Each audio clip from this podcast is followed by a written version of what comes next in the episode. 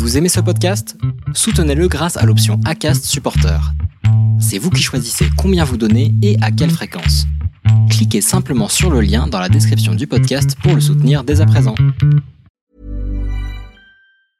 A lot can happen in three years, like a chatbot may be your new best friend. But what won't change? Needing health insurance. United Healthcare Tri Term Medical Plans, underwritten by Golden Rule Insurance Company, offer flexible, budget friendly coverage that lasts nearly three years in some states. Learn more at uh1.com. Moi qui avais fait ma valise avec mes, mes petits, mes petites affaires d'été, je me retrouve enfermée dans cette chambre euh, pendant 4 mois et demi. Et euh, une chambre de voilà, 8 mètres carrés dans un, une clinique insalubre, vétuste. Euh, la, la, porte est fermée 24 heures sur 24. Euh, il y a des barreaux aux fenêtres. Il n'y a pas de poignée. Les fenêtres sont condamnées. Euh, je n'ai pas de... Je n'ai pas de cabine de douche, euh, je peux pas me laver, je peux pas prendre de douche.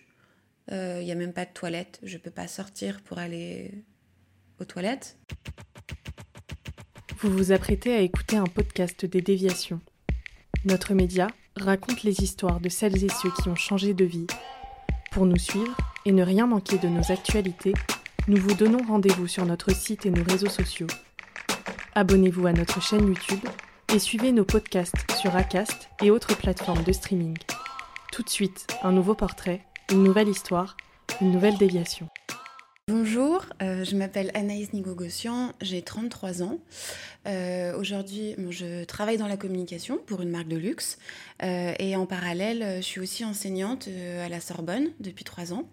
Euh, aux étudiants en sciences de l'information et de la communication. Euh, et puis dernièrement, je viens de sortir un livre. C'est mon premier livre euh, qui s'appelle 17h12 Place d'Italie, qui est édité aux éditions Jet d'encre et qui retrace mon combat depuis 15 ans pour lutter contre l'anorexie. J'ai été diagnostiquée anorexique à 14 ans. Euh, j'ai subi plusieurs hospitalisations et euh, je pense pouvoir dire que euh, même si toute sa vie on conserve une forme de fragilité, que je me suis sortie de cette phase dure et de ces troubles qui m'envahissaient quotidiennement depuis, depuis deux ans. Je suis née à Lyon, j'ai grandi à Lyon dans une famille euh, de parents médecins.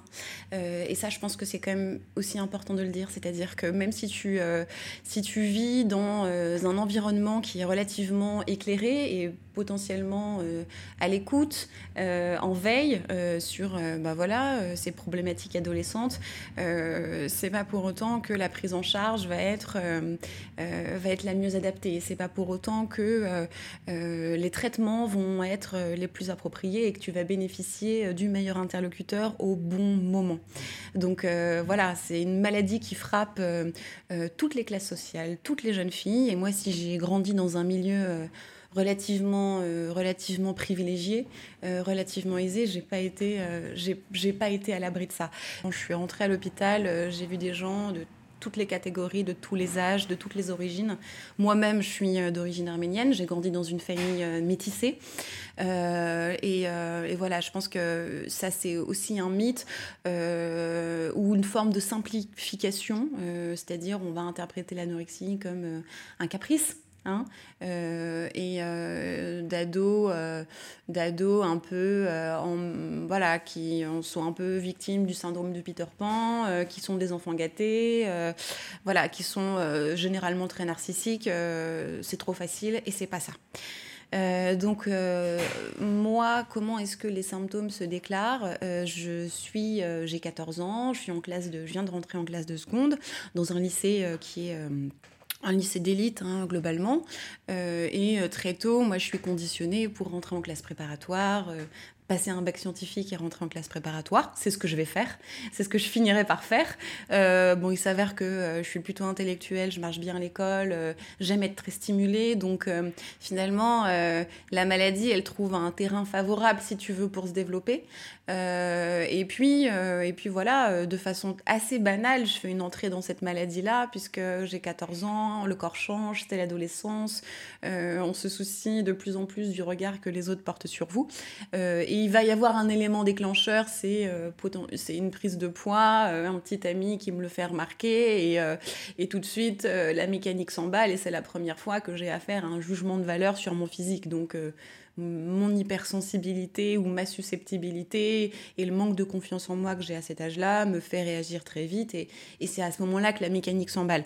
Ça n'est jamais euh, qu'un euh, qu'un voilà qu'un qu'un facteur explicatif euh, qui reste voilà très en surface très marginal les troubles sont bien plus profonds et leur cause je vais la comprendre 15 ans plus tard en fait à cet âge-là, à cet âge-là, je suis obsédée par mon apparence physique. Je suis dans la comparaison sans cesse avec mes copines de lycée. je me noie dans le regard des autres. Comme, comme elle est promue par le mouvement pro-ANA, c'est presque un idéal de vie. je, me plais, je me plais dans ces représentations de la maigreur que j'assimile à de la superpuissance. Euh, à euh, euh, un facteur de, réussite, de conquête sociale, intellectuelle, affective. Donc voilà, je, je m'enferme dans ce schéma-là auquel je crois mordicus. on m'a diagnostiqué, j'ai été très tôt on m'a demandé, euh, mais à l'initiative de mes parents, euh, j'ai été contrainte euh, d'aller voir un psychiatre, un pédopsychiatre très tôt, qui pose un diagnostic très tôt. Pour autant, j'ai aucune conscience des conséquences de cette maladie. Et ces conséquences, je les paye aujourd'hui. je les paye 15 ans plus tard. C'est-à-dire que euh, j'ai été en aménorrhée euh, pendant des années. Euh, tu peux avoir des problèmes de fertilité. Tes cheveux, tu finis par les perdre. T'as les dents qui se cassent. Aujourd'hui, j'ai des traces, tu vois, des mailles qui ont sauté. mon dentiste, pendant des années, m'a dit Mais qu'est-ce qui s'est passé? Vous êtes jeune, vous avez une dentition parfaite. Bah, il y a des séquelles. Euh, j'ai euh, une colonne vertébrale qui est en très mauvais état. Euh, j'ai, tu vois, des années plus tard, des problèmes de, de, de, de, disques qui se sont, qui se sont déclarés. Tout ça, ça se soigne, ça se corrige, mais, mais c'est des séquelles, en fait, que, dont tu prends conscience des années après. L'anorexie, je l'ai vécue à tous les âges de ma vie, j'allais dire, de mes 15 à mes 30 ans mes 14 à mes 30 ans.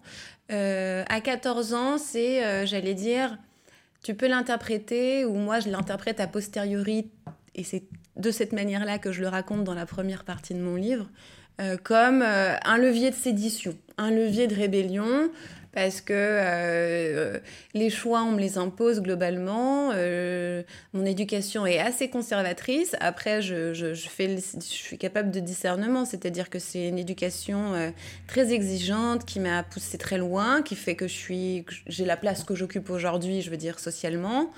mais elle a ses dérives, c'est-à-dire que on n'est pas là pour écouter bah, le bien-être de, de l'ado, du gamin. C'est euh, il y a une ligne qu'on a tracée pour toi, il n'y en a pas d'autre. Euh, donc il n'y a pas la possibilité de euh, bah voilà, prendre des chemins de traverse, faire des digressions, des détours. Il n'y a pas le temps pour la réflexion, il n'y a pas le temps pour questionner ce modèle éducatif.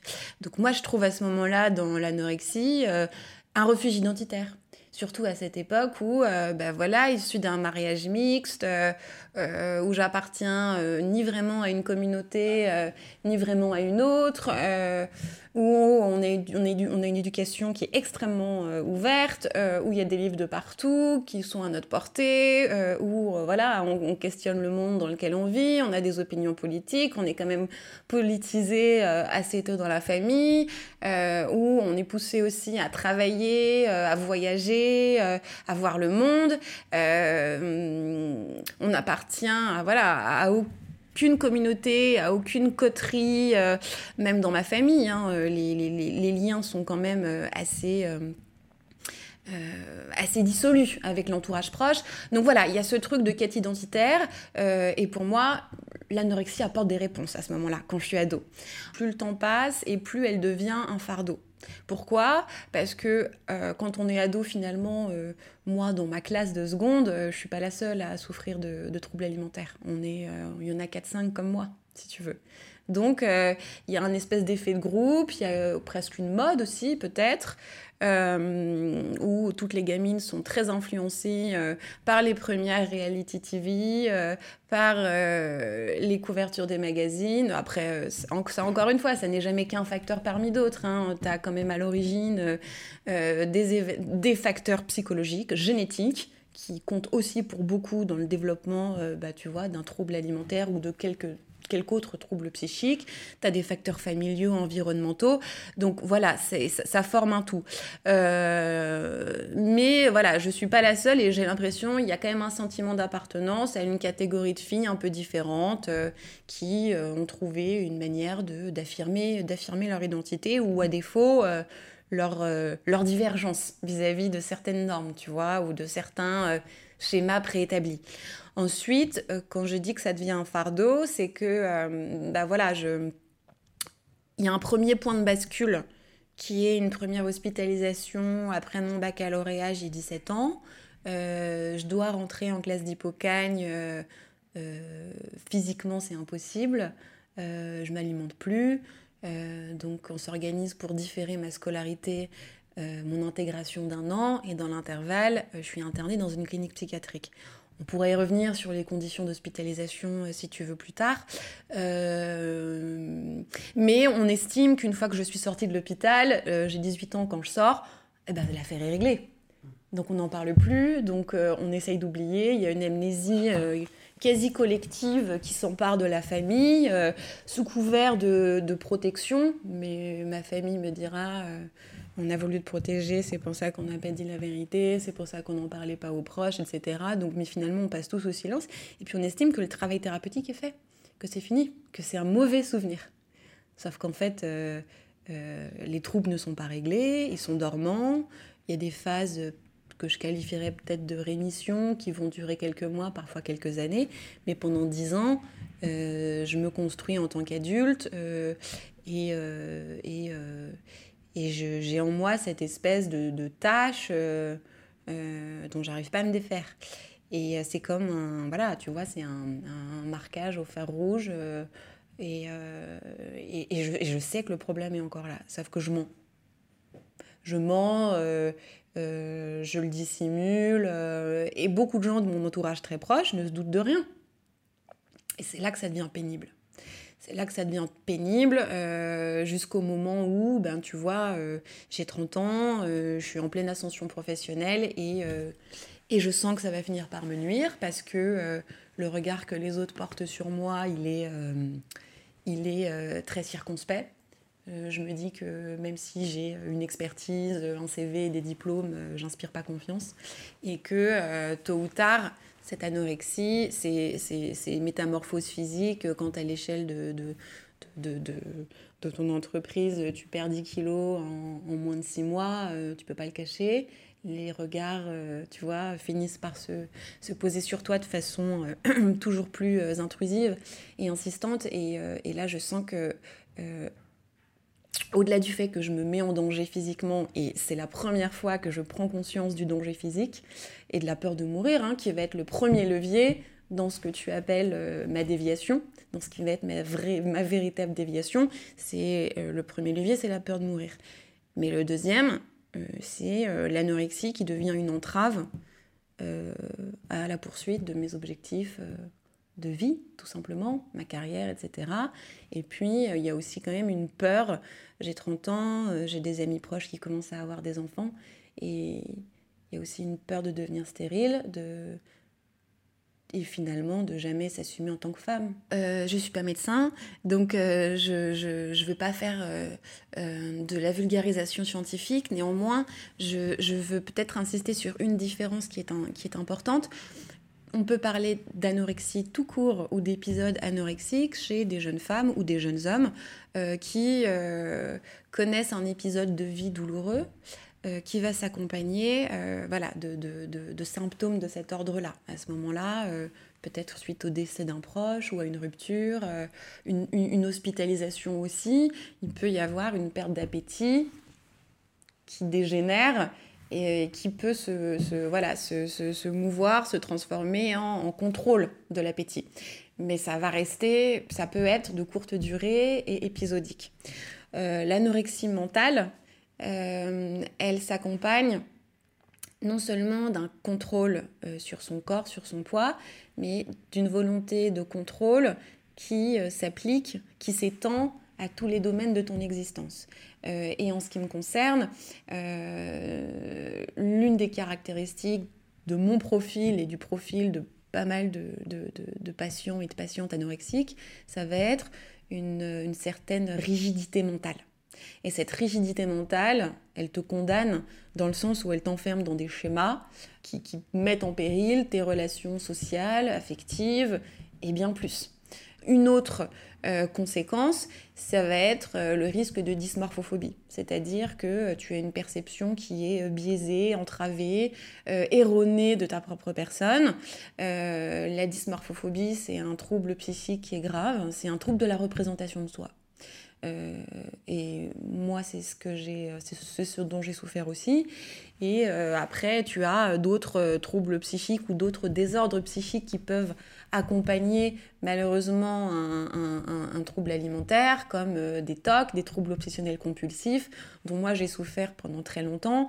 Et ces TOC, je les ai, mais, mais qui, sont le, le, corollaire de cette rigidité mentale dont je parlais, si tu veux l'obsession de certains détails, l'obsession de faire des listes, euh, euh, repasser en boucle euh, dans sa tête plusieurs fois par heure bah, le contenu de son assiette. voilà, tu vois, ça peut passer par ces mécanismes-là très obsessionnels. C'est vraiment des troubles obsessionnels qu'on peut soigner à coup de, psychotropes, mais ça n'est jamais que du, que du pansement. et que moi, j'ai appris à contrer euh, grâce à l'apport des thérapies cognitives euh, et comportementales. Le contrôle du poids, j'allais dire, euh, il est permanent. donc cette obsession-là, elle fait que tu, finis par... tu trouves des feintes. Tu deviens ce que la sociologue Muriel Darmon, que j'ai beaucoup lu, moi qui m'a accompagnée dans ma compréhension de la maladie, elle dit qu'on devient des professionnels du leurre. Parce que tu apprends à dissimuler, tu apprends à mentir pour, euh, euh, pour éviter des invitations à déjeuner, euh, pour sauter des repas, etc. Donc oui, tu, tu, tu louvoies beaucoup, tu dupes ton entourage beaucoup. Et ensuite, moi j'ai des souvenirs en revanche, pour en revenir notamment au TOC. Après avoir finalement réussi à intégrer ma classe préparatoire, j'ai fait Hippocagné-Cagne et ensuite j'ai intégré euh, le CELSA à Paris, qui est l'école de communication de la Sorbonne, et j'ai des souvenirs en première année de licence. Euh, où je suis en cours de sociologie euh, dans l'amphi de la Sorbonne. Et je sais pas, j'ai dû, dû avaler un sandwich à midi. Et pendant 4 heures, je pense au sandwich. Et je suis obligée de m'interrompre, d'aller à la pharmacie m'acheter un anxiolytique. Parce que j'ai toujours une ordonnance d'anxiolytique sur moi et mon père étant médecin, euh, euh, c'est facile pour moi de m'en procurer pour que ça cesse. Parce que je suis incapable de me concentrer sur mon travail. Je suis incapable d'écouter un coup, de suivre un cours avec attention. Pendant des années, ça a été invasif. Des années, des années, des années. Sauf que j'avais pas les moyens de lutter contre ça sans vouloir euh, faire pleurer dans les chaumières, mais parce que j'ai envie d'alerter. Euh, sur des, protocoles euh, médicaux, hospitaliers et des méthodes euh, résolument barbares qui datent d'un autre temps et qui sont toujours en vigueur aujourd'hui dans certains hôpitaux, dans certaines cliniques privées. je suis hospitalisée en août 2006 à Lyon, qui est pourtant une ville avec beaucoup de CHU très renommés. Néanmoins, la psychiatrie euh, surtout dans ce domaine-là, est assez peu avancé. Et puis, euh, un psychiatre euh, proche qui m'avait suivi pendant quelques années finit par convaincre mes parents que la meilleure solution, c'est l'internement.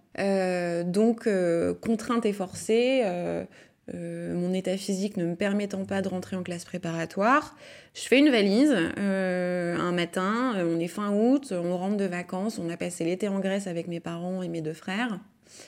Et un matin, ben, le coup tombe, je dois faire ma valise. Mais moi, j'ai encore euh, mes affaires d'été, mes t-shirts euh, et mes tongs dans ma valise, quoi, si tu veux. Euh, moi, je pense que ça va durer 15 jours. Sauf que ça dure 4 mois et demi. Et que pendant 4 mois et demi, ben, je suis enfermée. Enfermée dans une chambre de 8 mètres carrés. Et, et en fait, si tu veux, peut-être que dans ma vie, pour me protéger parfois de ce que je ne veux pas voir ou pas recevoir comme informations qui vont qui peuvent me détruire, je suis dans une espèce de déni de réalité. Je l'avais rencontré en consultation à une ou deux reprises avant et il m'avait dit euh, c'est ce qui va t'arriver. En fait, si tu si tu fais pas en sorte de reprendre du poids, c'est ce qui va t'arriver. L'isolement thérapeutique, qui est en soi un oxymore. L'isolement, il n'est pas thérapeutique. On parle d'isolement thérapeutique euh, dans des cas euh, très précis, quand le patient peut devenir vraiment un danger sévère pour lui-même et pour son entourage. À ce moment-là, oui, on l'enferme euh, et, et, pour s'assurer qu'il ne mette personne en danger. en ce qui me concerne, moi je suis une ado un peu à la dérive. J'ai pas fait de tentative de suicide, même si on peut, si on peut comparer peut-être l'anorexie à un suicide lent tu vois. Euh, mais je suis pas un danger pour mes proches, je vais pas mettre le feu à la baraque, euh, je vais pas aller me jeter sous un train, euh, tu vois. mais bon, il s'avère qu'il y a peu d'offres de soins à Lyon, donc on finit par accepter. Enfin, contrainte et forcée, moi j'accepte. Hein, et euh, moi qui avais fait ma valise avec mes, mes, petits, mes petites affaires d'été, je me retrouve enfermée dans cette chambre euh, pendant 4 mois et demi. Et euh, une chambre de voilà, 8 mètres carrés, dans un, une clinique insalubre, vétuste. La, la, porte est fermée 24 heures sur 24. Il y a des barreaux aux fenêtres. Il n'y a pas de poignée. Les fenêtres sont condamnées. je n'ai pas de je n'ai pas de cabine de douche, euh, je peux pas me laver, je peux pas prendre de douche. Il euh, n'y a même pas de toilette, je peux pas sortir pour aller aux toilettes. J'ai un seau en plastique.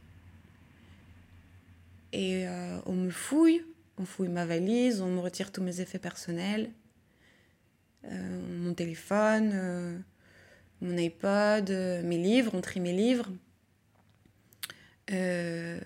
Moi qui étais un peu coquette, euh, on t'enlève ton parfum, euh, ton maquillage, euh, pour peu que tu veuilles avaler, je sais pas moi, du dentifrice ou avaler l'alcool, le, flacon de parfum pour suicider. Enfin, tout est envisagé. On retire les lacets de tes baskets. Moi, je portais que des baskets pour pas que tu, tu, te, tu te pendes, en fait, que tu t'étrangles. C'est un peu violent, c'est un peu dur ce que je dis, mais on te retire euh, tous tes effets personnels, même ta pince à épiler, euh, même ton coupe-ongle. Donc en fait, au fil des mois, euh, tu te reconnais plus parce que... et en parallèle de ça, donc on t'enferme, on, te gave parce que tu peux pas passer d'un régime alimentaire proche de... voilà, où, l'apport calorique est proche de zéro, à trois repas par jour, entrée, plat, fromage, dessert, pain trois fois par jour en étant complètement sédentaire, dans assise dans une chambre où tu ne fais aucune activité. Donc du coup, la renutrition, elle est aussi très violente. Euh, bon, cela étant, euh, même si tu résistes un peu, euh, tu comprends très vite que si tu reprends pas un gramme, tu sors pas. C'est le contrat. Tu as un espèce, ce qu'on appelle un contrat de poids, c'est-à-dire que pendant un mois et demi minimum, la porte elle est fermée. Pendant un mois et demi minimum, tu n'as aucun contact. Ensuite, si tu reprends du poids, la porte elle est ouverte euh, trois heures par jour. À ce moment-là, ben, tu, peux, euh, tu peux sortir et là tu découvres euh, les visages exsangues bah, des patientes qui partagent, le, qui vivent le même quotidien que toi dans la chambre d'à côté mais euh, t'as pas le droit euh, de monter les escaliers à pied, t'as pas le droit de faire un tour dans le parc, faut surtout pas que tu brûles des calories. Donc tu es contrôlé, en fait, à chaque minute, à chaque geste, à chaque heure. Et puis, euh, tu vois, cette existence circulaire qui est vraiment placée sous cloche, ce qu'il faut dire et dénoncer, c'est qu'elle rend fou. Et du coup, on te, on te sédate. Moi, je n'avais jamais pris aucun anxiolytique, aucun somnifère, aucun psychotrope avant cela je, deviens accro du jour au lendemain parce que, parce que ma pensée est circulaire et que je deviens folle et que je n'ai aucun moyen d'expression. Le seul moyen d'expression qui me reste à cette époque, euh, c'est, bah, tu vois, un, carnet de croquis et puis j'ai deux feutres. Et, euh, et je dessine pour tuer le temps, quoi. Parce que je peux rien faire d'autre. C'est inhumain, c'est concentrationnaire. Ça laisse une, une, béance et surtout en termes d'image de soi, euh, c'est extrêmement dégradant. C'est-à-dire que qu'est-ce que j'ai mérité même si j'avais un problème qu'il fallait certainement agir. Hein, je c'est pas ça que je dénonce. Hein. Il fallait agir, euh, mais peut-être que euh, j'aurais pu euh, être hospitalisée dans un service en psychiatrie, qu'on aurait pu me réalimenter progressivement, qu'il y a d'autres apports. j'aurais pu peut-être par la parole, j'aurais pu avoir accès à une psychologue, à une équipe de soignants voilà, parce qu'encore une fois, c'est une maladie qui a des caractéristiques et des, euh, et des, euh, voilà, et des facteurs d'explication qui sont, qui sont pluriels. Donc, euh, il s'agit de prendre les, la prise en charge, elle doit être plurielle et pluridisciplinaire. là, c'est en fait, on répond à on soigne l'obsession par l'obsession, c'est-à-dire que toi, tu as l'obsession de ton corps et de maigrir, eux, ils ont, ils ils répondent par l'obsession de grossir. Et ça te place sous leur tutelle. Ils exercent un chantage, c'est-à-dire tu grossis pas, on n'ouvre pas la porte. Donc tu grossis pas, tu vas pas prendre de douche. Tu grossis pas, t'as pas d'échange de linge propre. Tu grossis pas, t'as pas le droit d'écrire une lettre par semaine à ta mère. Et en plus de ça, quand on t'octroie enfin le droit d'écrire une lettre, la lettre elle est lue, elle est relue. On va demander de les réécrire à trois, à quatre reprises parce que mon ton était euh, plaignard, euh, un peu, un peu, voilà, un peu malheureux, un peu, bah ouais, évidemment, ouais. Ça fait trois mois qu'on s'est pas vu, euh, que je suis enfermée dans une piole de 8 mètres carrés et qu'on me fait des, des, sédatifs trois fois par jour. Ouais, ouais, je suis un peu malheureuse, ouais, je te confirme, ouais. Je suis coupée du monde, je suis un peu malheureuse, ouais. Donc, et ça, j'ai pas le droit de l'exprimer non plus. Quand je suis sortie de cette, de cette, de cette institution, j'ai 18 ans, bah, je suis déscolarisée déjà. Euh, on n'en parle pas, on n'en parle plus. Euh, je mens aux potes. Les gens que je rencontre euh, qui ne me connaissaient pas avant, bah, je mens. je dis que j'ai changé d'orientation, que je prends une année sabbatique.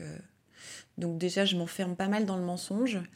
j'ai pas vraiment de repères alimentaires parce que tu vois, cette renutrition, elle est quand même assez artificielle. Euh, donc je suis un peu livrée à moi-même. Moi, la journée, mes parents travaillent, je vis encore chez mes parents. Euh, j'ai mon frère aîné est parti faire ses études euh, ailleurs. mon petit frère va au lycée, donc moi, je, en soi, je, je sais pas comment me faire à bouffer. Moi, en fait, je sais pas ce que je dois faire si je mange trop, pas assez, et j'ai aucun accompagnement pour ça. Du coup, je rechute nécessairement. et puis, je vois une psychologue qui était celle que qui s'occupait de nous très ponctuellement euh, à l'hôpital. Euh, je la revois euh, une demi-heure tous les 15 jours. C'est tout. Et je suis contrainte, je dois retourner pointer à la clinique Saint-Vincent-de-Paul une fois par mois pour surveiller mon poids. Avec cette espèce de Damoclès au-dessus de la tête, à la moindre rechute, on t'enferme à nouveau. Donc moi, je, je, suis pétrifiée, je vis des mois pétrifiée euh, parce qu'à chaque visite, euh, bah, je triche. Euh, quand l'infirmière me pèse, en fait, j'avais trouvé une petite technique. Parce qu'évidemment, mon poids avait chuté. Hein, ça, tu repères, j'ai dû reperdre 8 kilos en 3 mois. Hein, donc, parce que, comme tu le dis très bien, ils ont soigné le symptôme de façon artificielle, mais on n'a pas réglé le problème. Et, on ne peut pas le régler, en fait, dans ces conditions-là, parce que quand tu es enfermé, tu qu'une obsession, c'est sortir. Donc tu es prête à toutes les concessions pour sortir. Donc tu bouffes ce qu'on te donne. Tu finis par renoncer. Mais on règle rien. Toi, tu es juste obsédé à l'idée de sortir. Parce que c'est pas humain le traitement qu'on t'impose. Donc du coup, tu, tu, tu ne te poses aucune question sur le reste. Tu te dis juste quel levier je vais trouver pour sortir le plus rapidement possible. En fait, euh, toute la bouffe qu'on me donne, je déteste. Hein, euh, euh, mais voilà, les choux de Bruxelles, le rôti de porc, le fraisier le dimanche, j'avale tout. Je cherche même plus à dissimuler la bouffe parce qu'il faut que je sorte. Il s'avère que y a tu, tu dois retourner dans le service pour te faire peser par les infirmières. Et l'infirmière, elle te donne un petit bout de papier sur lequel elle note ton poids Et ensuite, tu rentres en consultation euh, dans le bureau du psychiatre. Et moi, à chaque fois, je, me souviens, euh, elle, notait son poids, ton poids sur une petite fiche Bristol euh, à petits carreaux. Donc j'avais acheté un bloc de fiches Bristol à petits carreaux. Et à chaque fois que j'allais à la clinique, bah, je, déchirais, je, mettais dans la poubelle, je déchirais son, petit coin de papier à elle. Et puis je sortais, moi, mon bloc, j'affichais un autre poids. Comme ça, je pouvais aller faire ma consultation sans risque euh, qu'il m'enferme à nouveau, quoi. Parce que. Parce que j'ai vécu avec cette menace euh, bah, pendant des années, en fait, tu vois. Jusqu'au moment où. Euh, c'est après, quand je suis rentrée en prépa, tu vois, ça m'a donné un autre cadre, une autre perspective. Et du coup, je suis allée de moins en moins pointer parce que mes parents voulaient que j'y aille, je disais que j'y allais, et puis j'y allais pas. Euh. Et puis ensuite, j'ai arrêté d'y aller. Il y a, depuis quelques années, tu as maintenant le 2 juin, la journée mondiale des troubles alimentaires. Et euh, j'ai eu la chance, euh, le 2 juin dernier, d'être interviewée sur, à Europe 1 et pour, pour, voilà, pour sensibiliser les, les publics à cette journée-là. Et j'étais accompagnée du docteur Blanchet qui a cofondé la Maison de Solène euh, il y a à peu près un peu, plus de 15 ans, si je ne dis pas de bêtises, qui est endocrinologue. Et sur le plateau, elle a dénoncé ces traitements-là. Elle a dit que c'était barbare, qu'on pratiquait encore trop souvent l'isolement en France. Et pour la première fois, j'avais un professionnel, euh, je ne vais pas dire qu'elle est dans mon sens, mais si tu veux... Euh, j'ai eu, tellement de sons de cloche autour de moi, de gens qui m'ont dit Mais Anaïs, tu comprends, c'était il y a 15 ans, la médecine n'était pas aussi avancée, et puis c'était ça ou rien, c'était ça ou la mort, il a bien fallu faire confiance, on a fait comme on a pu. Mais ce sont des arguments derrière lesquels on se retranche pour euh, maquiller son impuissance, en fait. Et, et j'arrive pas à m'y résoudre, je n'arrive pas à les accepter, ces arguments, je n'arrive pas à pardonner. Tu vois, euh, même aujourd'hui, c'est encore très à vif. Si j'ai entrepris ce travail d'écriture, c'était euh, en partie euh, pour mettre à distance cette violence, pour l'expulser. j'ai réussi en partie, mais j'ai encore un peu de chemin à faire.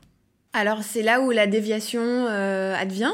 Euh, j'ai 30 ans, je viens d'avoir 30 ans. Euh, je suis en aménorée depuis deux ans. Je travaille pour une, très belle marque de luxe. Euh, je suis, voilà, tout me réussit en soi, tu vois, sur le plan professionnel. mais, mais voilà, je, je, je, me suis battue pour avoir, obtenir les postes que j'ai pu obtenir. Je me suis consacrée à ma carrière, etc. J'avais besoin de sécuriser, bah, voilà, mon...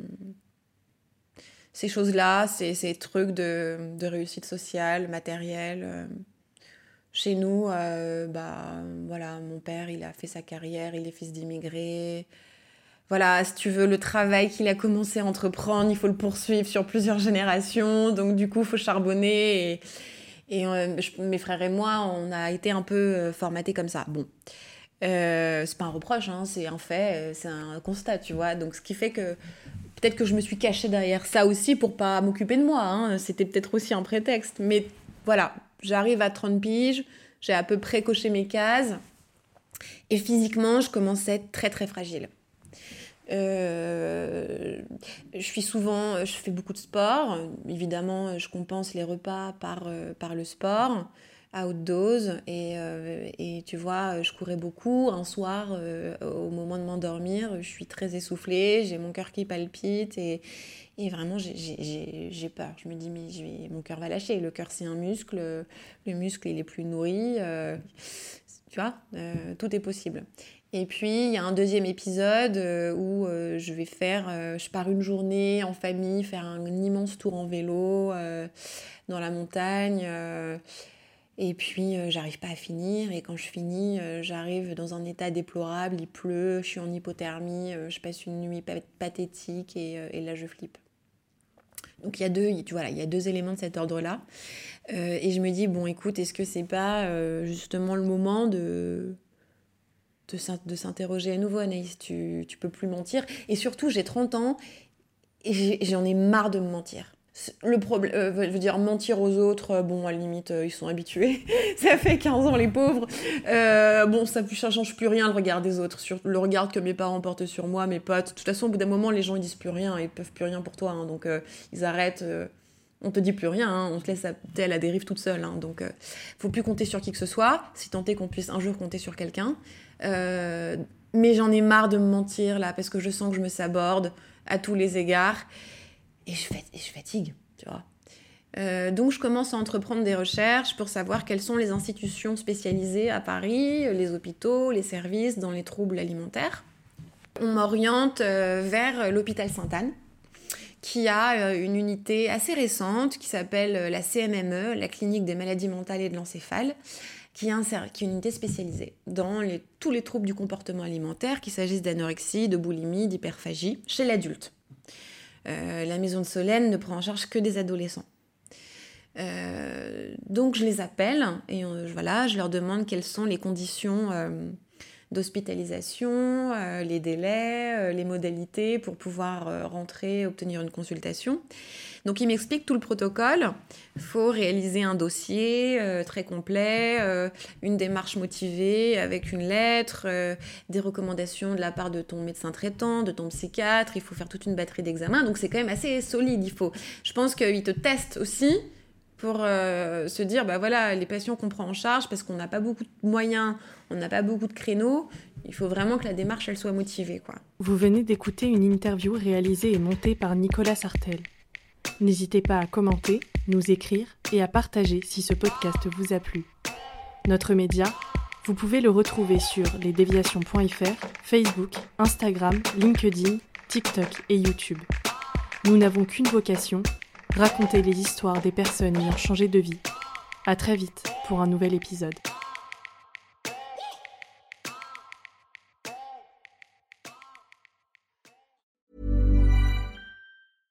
Imagine the softest sheets you've ever felt. Now imagine them getting even softer over time. That's what you'll feel with Bowl and Branch's organic cotton sheets. In a recent customer survey, 96% replied that Bowl and Branch sheets get softer with every wash. Start getting your best night's sleep in these sheets that get softer and softer for years to come. Try their sheets with a 30-night guarantee. Plus, get 15% off your first order at bowlandbranch.com. Code BUTTERY. Exclusions apply. See site for details.